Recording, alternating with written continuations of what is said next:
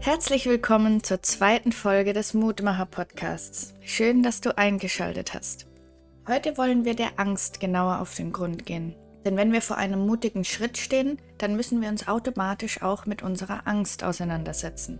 In der letzten Episode hat uns Muriel so schön gezeigt, dass die Angst am Ende oft unbegründet ist und man einfach machen muss. Trotzdem hat sie aber jeder von uns diese Angst. Jürgen Grebner beschäftigt sich seit Jahrzehnten mit dem Phänomen Angst und hilft uns heute dabei, diese Angst ein wenig besser zu verstehen und wie man es schaffen kann, diese Angst zu überwinden. Jürgen hat einen unfassbar spannenden Lebenslauf. Er ist mit Herz und Blut Yogalehrer, hat bereits Yoga in Schulen auf Mauritius unterrichtet. Er ist Gründer von Klangenergetik, arbeitet als Klangtherapeut, hat früher mit Bert Hellinger zusammengearbeitet und im Laufe der Jahre die unterschiedlichsten Therapieformen kennengelernt und auch praktiziert. Aber alles hat für ihn mit einem Erlebnis begonnen, das sein Leben verändert hat. Hallo lieber Jürgen, ich freue mich sehr, dass du heute bei uns bist. Ja, hallo Jana, das freut mich auch sehr, dass ich dabei sein darf und das bei so einem tollen Thema. Denn ich glaube, im Moment ist äh, nichts dringender notwendig als Mut in einer Gesellschaft, die so von Angst beherrscht wird. Ja, das stimmt. Und wenn man von Mut redet, dann gehört irgendwie die Angst auch automatisch dazu. Was hat denn aus deiner Sicht Angst und Mut überhaupt miteinander zu tun? Ja, wenn man äh, von Mut redet und sich anschaut, was Mut ist, so denke ich, ist Mut ein äh, Willensimpuls, der aus einer Entscheidung herauskommt, aus einer Entscheidung heraus zu handeln, obwohl etwas versucht, mein Handeln zu verhindern. Also so eine innere Stimme, die sagt, äh, mach's lieber nicht, das ist gefährlich, da droht Gefahr, bleib lieber ruhig. Und diese innere Stimme, die man ja vielmehr so als Gefühl wahrnimmt, wird allgemein als Angst bezeichnet. Und da dieser Willensimpuls trotz dieser, dieses Gefühls, äh, eine Entscheidung zu treffen, zu handeln. Ja, du hattest vor über 40 Jahren mit 21 ein einschneidendes Erlebnis, in dem sich dein Leben verändert hat. Magst du uns mal erzählen, was du da erlebt hast und ja, was da vor sich ging? Ja, es geht ja um das Thema Angst, also so als äh, Gegenpol des Thema Mutes. Also Angst spielt eine große Rolle. Und was ist Angst überhaupt? Und dieses Phänomen begegnete mir, als ich so ungefähr 21 war, auf eine drastische Art und Weise. Also ich war mir nicht bewusst, dass es die Angst in dieser Form gibt und was das überhaupt bedeutet. Also ich, damals war ich in einer Gesellschaft. Es war eine Feier mit Musik und Stimmen und plötzlich bemerkte ich, dass sich etwas in mir veränderte. Die Veränderung ging so mal, mir wurde es unwohl dabei und plötzlich äh, war ich außerhalb von mir. In einer Entfernung von circa drei Meter schwebte ich über mir und sah mich gleichzeitig dort sitzen. Und in dem Moment, wo ich mich dort sitzen sah, überkam ich ein Gefühl von panischer Angst. Also einer Angst, die so stark wurde, dass ich dachte, das halte ich nicht mehr aus. Ich werde jetzt verrückt und ich war auch bereit, äh, verrückt zu werden. Und gleichzeitig empfand ich mit einer noch nie empfundenen Intensität ein Gefühl von Scham. Ich habe mich so geschämt und zwar darüber, dass ich in dem Moment erkannte, dass der, der da sitzt, nicht wirklich ich bin. Also ich, von dem ich zumindest immer glaubte, dass ich ich bin, war gar nicht wirklich ich. Das erkannte ich in dem Moment, sondern es war eine, wie soll ich sagen, Identität, mit der ich mich identifizierte, aber nicht wirklich ich war. Und diese Erkenntnis erfüllte mich mit so einer unglaublichen Scham, einfach nicht ich zu sein. Und nach diesem Erlebnis war ich circa fünf Tage lang, wo ich erstaunlicherweise völlig angstfrei war. Ich lebte in dieser Zeit, also in diesen Tagen danach, nach diesem Erlebnis, so intensiv, wie ich noch nie gelebt hatte. Ich war, wie soll ich sagen, berauscht von dem Erleben, Beobachtung der Wolken, von dem Einatmen der Luft, von der Lebendigkeit, der Natur, des Grases. Es war eigentlich ein Gefühl, was man gar nicht beschreiben kann. Ich war beeindruckt und begeistert von allem. Und dann mehr und mehr ging das wieder zurück und mehr und mehr kam ich wieder bei mir an. Und wenn ich das so im Rückblick so betrachtete, identifizierte ich mich mehr und mehr wieder mit dem, der im Spiegel auftauchte. Aber ich hatte durch dieses Erlebnis begriffen, was mich daran hinderte, einfach nur ich zu sein. Und das war Angst, Angst, von der ich vorher nicht einmal wusste, dass ich sie hatte. Und es hämmerte in mir, was ist das für ein Phänomen? Angst, was ist das für eine Kraft, für eine Energie, die mich daran hindert, einfach ich zu sein. Und dann fiel mir damals ein Buch von Rainer Tänny in die Hand, das hieß ähm, Das Angst-Tabu und die Befreiung. Und er beschrieb in diesem Buch dieses Phänomen Angst besser, wie ich es nicht hätte erklären können.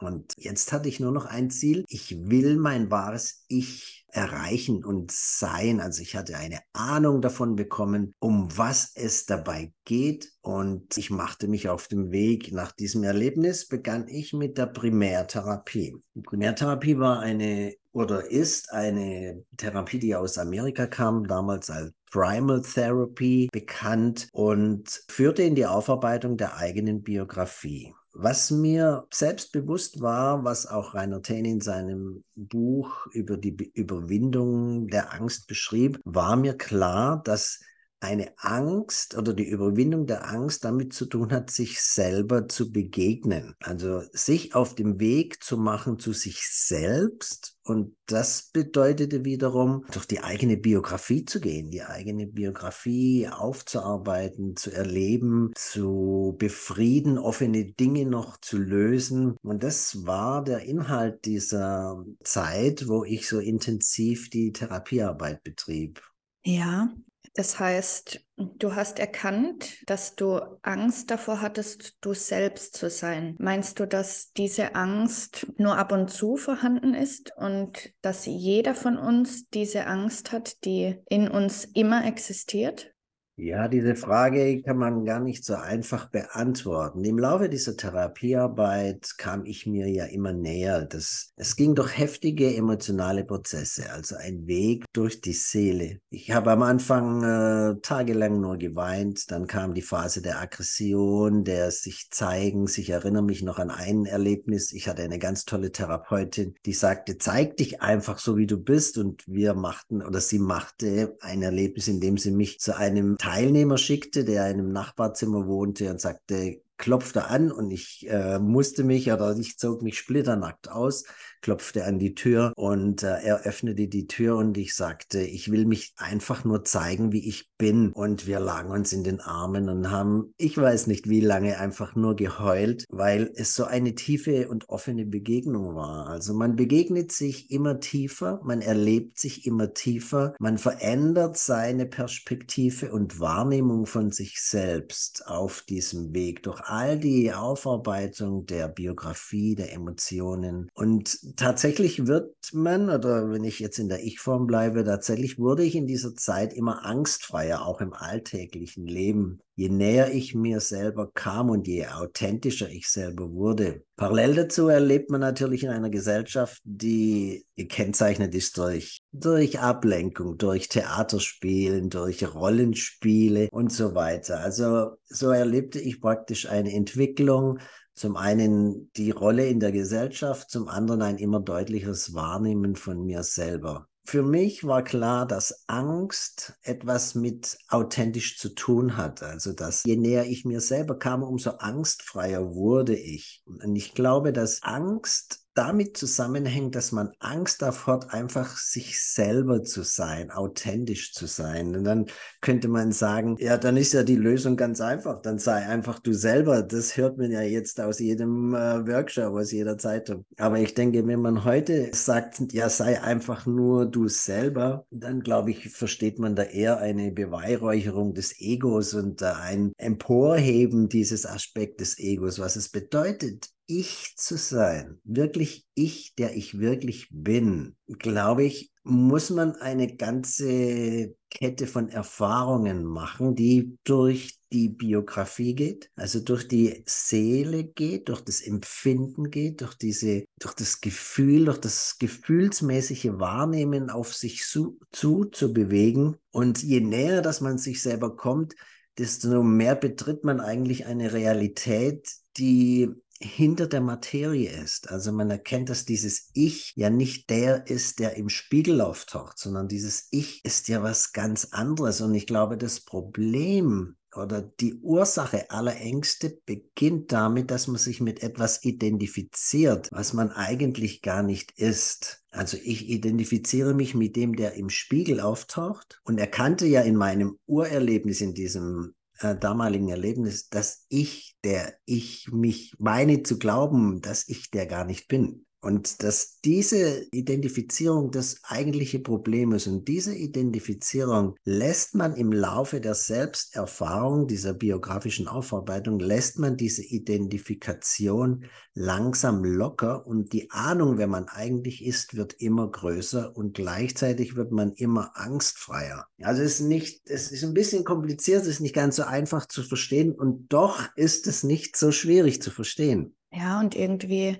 jeder von uns durchlebt das und da braucht man ja auch wieder den Mut, dieser Angst zu begegnen und sich selber zu begegnen, also überhaupt Mut, diesen Weg zu gehen und der Angst näher zu kommen. Wie sagt Konstantin Wecker, Freiheit heißt, keine Angst vor nichts und niemand zu haben.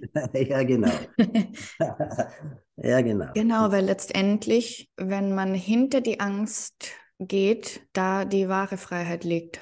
Ja, genau. Also die wahre Freiheit würde ich so interpretieren, dass es tatsächlich in dem Erleben und Erkennen von dem eigentlichen Selbst liegt. Und äh, das ist das Schwierige, aus dieser Identifikation rauszukommen. Ich habe in meiner Arbeit habe ich viel äh, Sterbebegleitung gemacht. Also in meinen Armen sind viele Menschen gestorben. Ich konnte dieses Phänomen an der Grenze zwischen Leben und Tod in vielen Erfahrungen erleben. Und mir wurde dann in meiner eigenen äh, Entwicklung, äh, wurde mir bewusst, dass es den Tod nicht gibt, also dass das Leben weitergeht. Und ich wurde immer sensibler in meiner eigenen Entwicklung und konnte wahrnehmen, dass dieser Mensch, der da gerade stirbt, aber trotzdem noch vorhanden ist. Also muss dieser Mensch, dieses Ich-Sein, etwas außerhalb der Materie sein. Und das war meine eigene Entwicklung, dass ich das immer mehr erkannte, dass ich, der ich eigentlich bin, nicht der bin, der im Spiegel auftaucht, sondern dass ich eine, ich sage jetzt einfach mal, so eine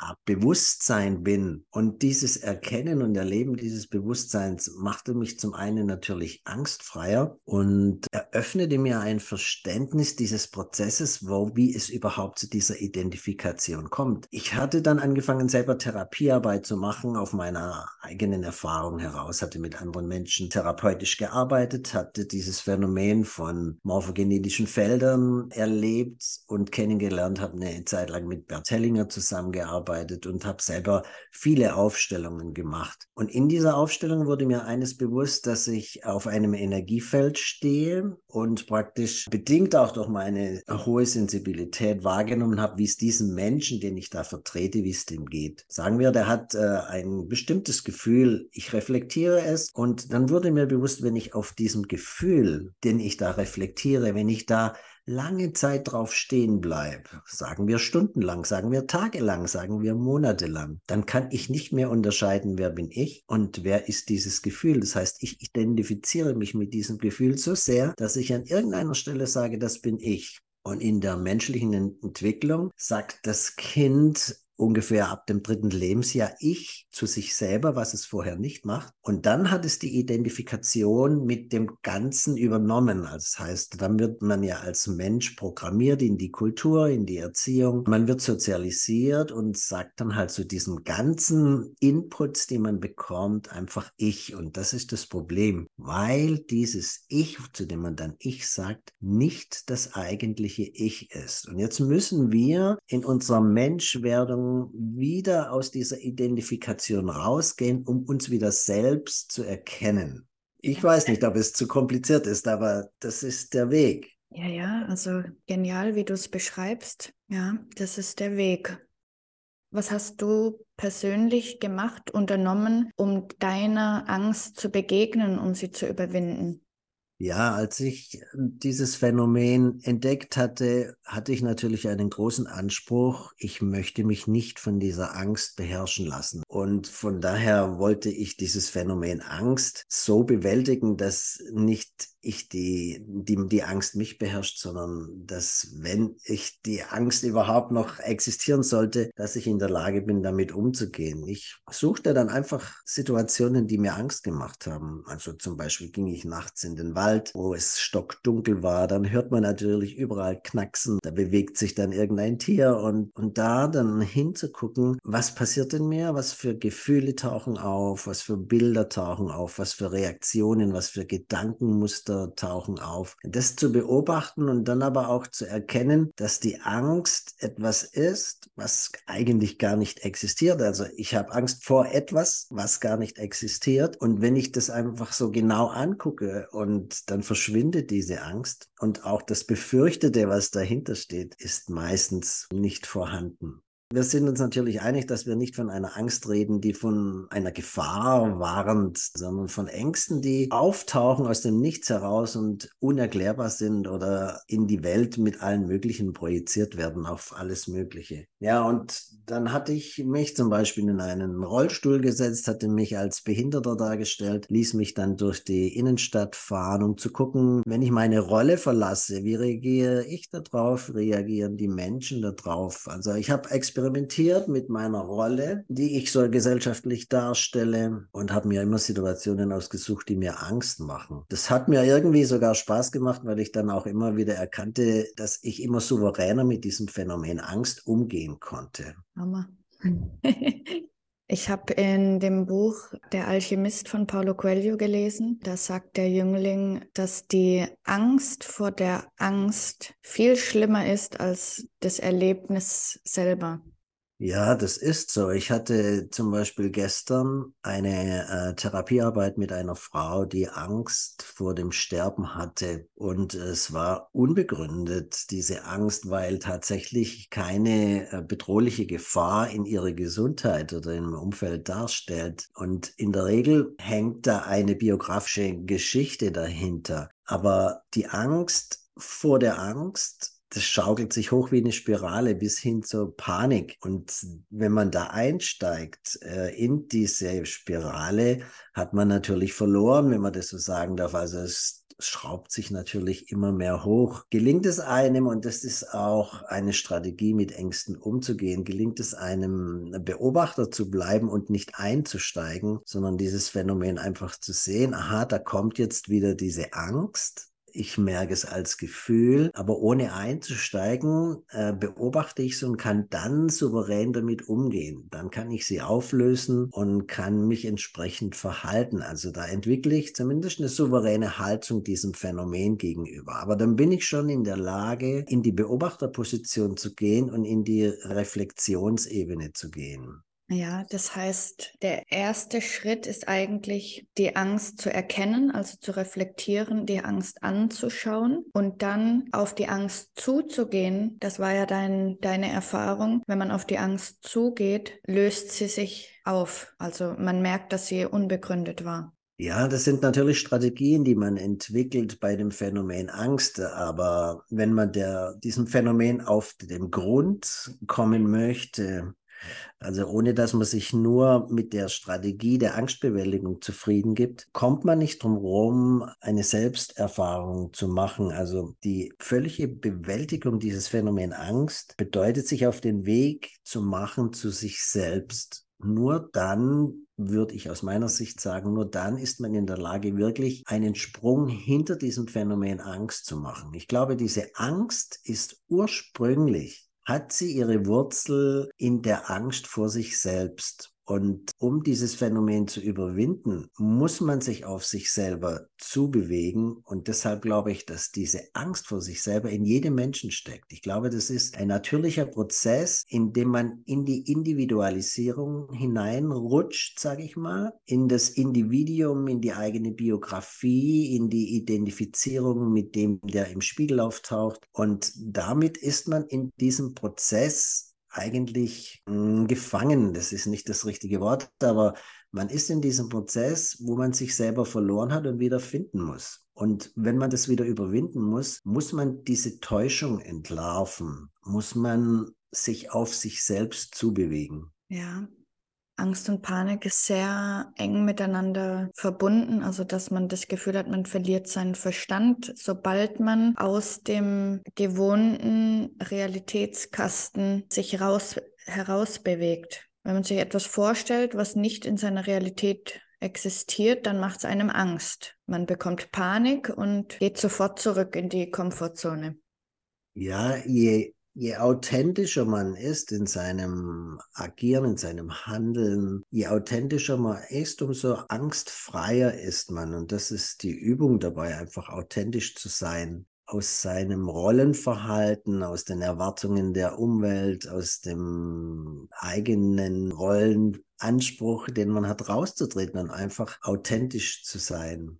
Ja. Und um diesen Weg, also wirklich authentisch zu sein, wie gesagt, man bewegt sich in der eigenen Entwicklung, wie auch immer man das macht, ob das jetzt über den Weg der Therapie oder der Lebenserfahrung geht, man bewegt sich auf sich selber zu und äh, wird dadurch immer authentischer, also immer, immer mehr wird man zu dem, den man eigentlich ist. Und, ja, man schüttelt immer mehr in dem Prozess oder in dem Weg Rollen ab, die man merkt, dass man das gar nicht ist, oder?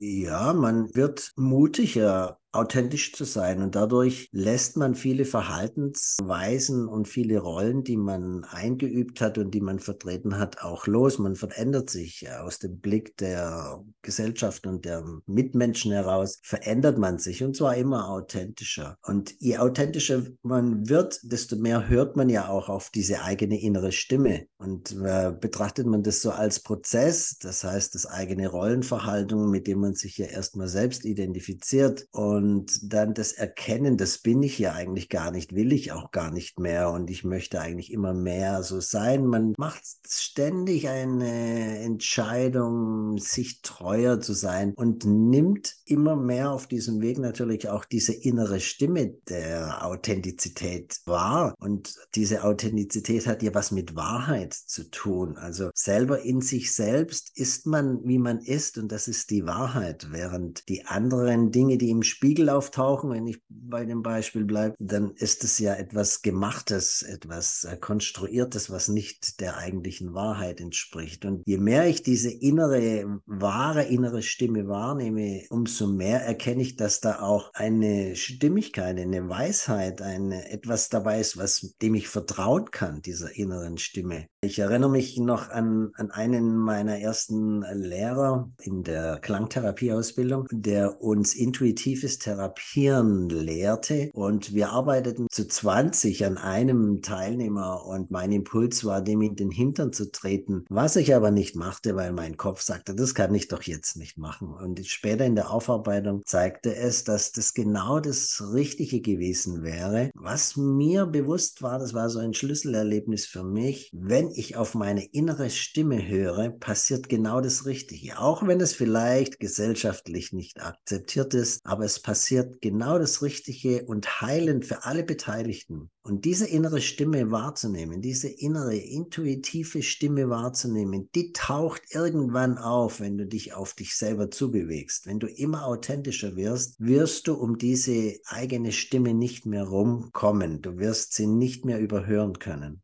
Ja, sehr, sehr interessant. Jeder von uns steht ja im Leben irgendwann vor einer Entscheidung, wo man entweder die innere Stimme wählt oder die Angst die Oberhand gewinnt und man sich für die Sicherheit entscheidet. Standest du auch schon mal vor so einer Entscheidung und wie bist du damit umgegangen?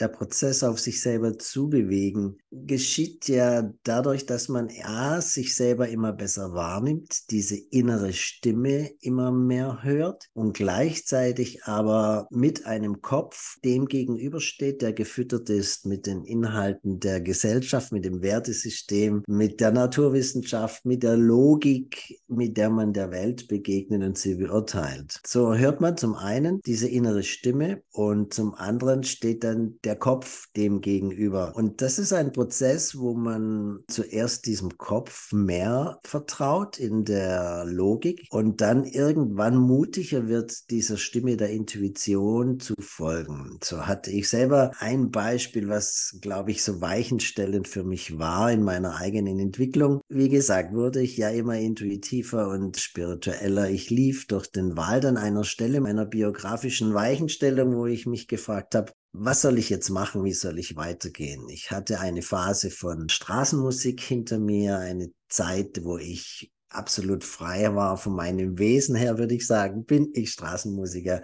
Jedenfalls lief ich durch den Wald und fragte so in die Geistigkeit hinein, was soll ich denn jetzt machen? Wie soll ich mich entscheiden? Ich stand vor so einer Entscheidungsmöglichkeit. Studiere ich, mache ich das, mache ich das so. Und lief durch den Wald und mitten im Wald, man muss sich vorstellen, mitten im Wald ohne Weg, hing plötzlich an einem Baum eine Fußschelle eines Straßenmusikers. Also so wie man man Musik macht, man hat so eine Schelle um den Fuß herum mit so Glöckchen, wo man den Rhythmus so machen kann. Und das hing mitten im Wald. Also die Information war eigentlich eindeutig und es würde auch meinem, wurde oder entsprang auch meinem Gefühl, dass das die richtige Entscheidung gewesen wäre. Ich sage gewesen wäre, weil ich dann meinen Kopf eingeschaltet habe und gesagt, wenn ich das mache, lasse ich alle Sicherheiten los. Das Sicherheit äh, von, was weiß ich, Krankenversicherung, Rente, äh, berufliche Sicherheit, also dieses Gerüsch der Gesellschaft verlasse ich und springe in etwas hinein, wo mich tief erfüllt aber ich hatte keine Sicherheit mehr. Und deshalb entschied ich mich, diesen Weg nicht einzuschlagen und ja, machte mich dann damals selbstständig und also ging den beruflichen Weg. Und wenn ich jetzt so mich äh, frage, was wäre denn richtiger gewesen, kann ich natürlich das nicht jetzt beantworten. Aber den Weg, den ich eingeschlagen hatte, aufgrund meiner Logik, meiner Vernunft,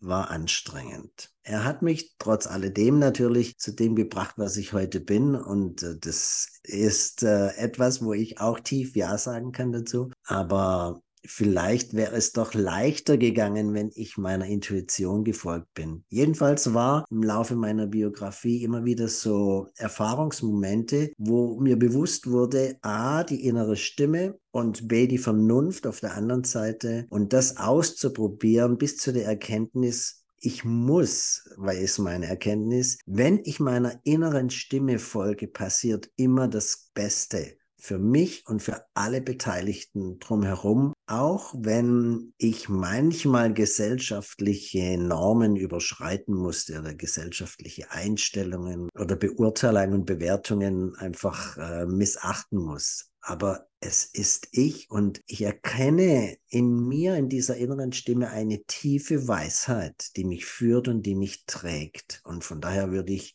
kann ich nur plädieren dafür, dieser inneren Stimme immer mehr Raum zu geben. Wow, also schöner kann man es nicht beschreiben. Ja, und ich hoffe, dass diese, diese Beschreibungen von dir, diese Erlebnisse von dir den anderen auch wirklich Mut machen, einfach auf die eigene innere Intuition zu hören und immer und immer wieder zu üben, um damit authentischer zu werden und ja, die Angst zu überwinden. Ja, also was braucht es dazu? Ich bin ja seit vielen Jahrzehnten Yoga-Lehrer und unterrichte meine Schüler darin in der Beobachtungsfähigkeit. Und ich glaube, was es dazu braucht, ist eine gewisse Fähigkeit zu entwickeln, gegenüber sich selber eine Beobachterposition einzunehmen und das wahrzunehmen, sich selber die Frage zu stellen, was passiert gerade in mir? Also zu Beginn würde man sagen, in meinem Körper, was passiert gerade in meinem Körper, in meinen Gefühlen, in den Gedanken? Und diese Beobachtungs- und Reflexionsfähigkeit lockert dann im Laufe der Zeit die Identifikation bis hin zur Erkenntnis. Und man erkennt im Laufe der, ich sage jetzt mal Jahre, erkennt man, dass man eigentlich dieser Beobachter ist. Und das eröffnet einen, einen großen Weg in die Freiheit und einen Weg aus der Angst heraus. Ja, das heißt, dass man weniger wertet, was passiert. Ne?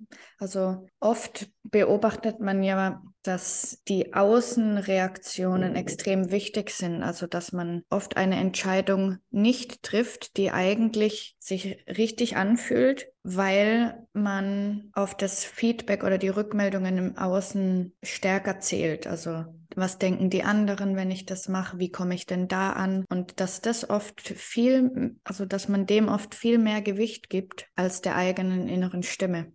Ja, da, da bewegen wir uns natürlich wieder auf die Ausgangssituation zu, die Sozialisation, da wo dieses Ich noch nicht äh, wahrgenommen wird oder definiert wird. Da beginnt ja das Bewerten. Also man wird ja in ein Wertesystem hineingepackt, das ist gut und das ist schlecht. Und man wird angenommen und geliebt, wenn man sich so verhält, wie es praktisch die Außenwelt und die Vorgaben für gut befinden. Und in diesem Wertesystem will man natürlich dazu dazugehören. Und deshalb kämpft man immer um die Anerkennung, um die Anerkennung der Welt und die, die einfach in der Bewertung der Außenwelt liegt. Und man legt vor allem in der Jugend da so viel Wert drauf, von der Außenwelt anerkannt zu werden. Und man macht alles dafür. Man bewegt sich, man verhält sich, man kauft die Mode, um von der Außenwelt anerkannt zu werden.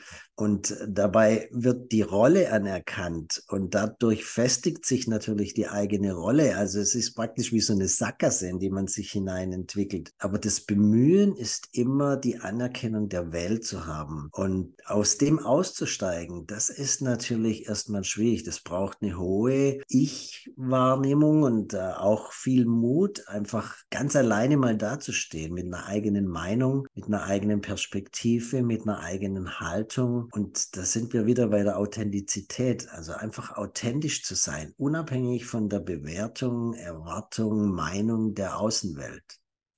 Ja, das ist erstaunlich, dass das Schwierigste ist, einfach man selbst zu sein.